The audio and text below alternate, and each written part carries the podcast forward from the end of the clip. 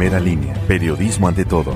Saludos cordiales en este viernes 28 de febrero. Soy Juan Ambrosio Jiménez y este es el podcast de Buena Fuente de primeralínea.com. Iniciamos. De manera pacífica, más de 2.000 estudiantes de por lo menos 10 universidades de Tehuacán marcharon por segunda ocasión por diferentes calles de la ciudad. Esto para exigir justicia por el multihomicidio de sus compañeros de la carrera de medicina de la UAP y UPAEP, así como del chofer de un Uber ocurrido el pasado lunes en el municipio de Huejotzingo. La marcha concluyó a las 20 horas en la explanada del Palacio Municipal donde colocaron flores, veladoras y cartulinas exigiendo justicia y mayor seguridad para la comunidad en general.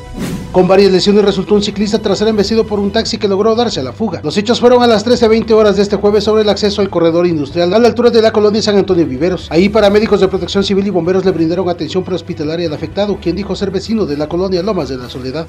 Mediante redes sociales surgió un llamado hacia las mujeres tehuacaneras para que se unan a exigir justicia y participar en el paro nacional denominado El 9 Ninguna se mueve, por lo que se realizará una manifestación este próximo 9 de marzo a las 9 de la mañana. Asimismo, un día previo, el 8 de marzo, realizarán una manifestación como protesta a las víctimas del feminicidio. Sujetos armados despojaron de 40 mil pesos a una mujer que minutos antes había retirado de la institución bancaria Bancomer ubicada en la colonia Centro. El atraco ocurrió sobre la calle Girasol y Avenida de la Juventud del fraccionamiento Rancho Las Flores.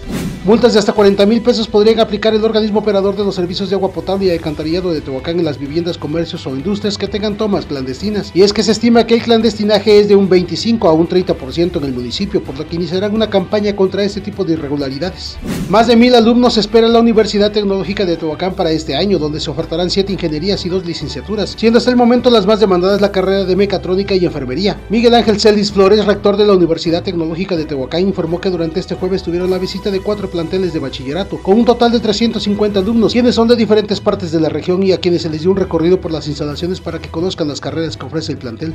Muchas gracias, para saber más pueden ingresar a nuestras redes sociales y sitio web primeralinea.com.mx. Nos escuchamos el lunes.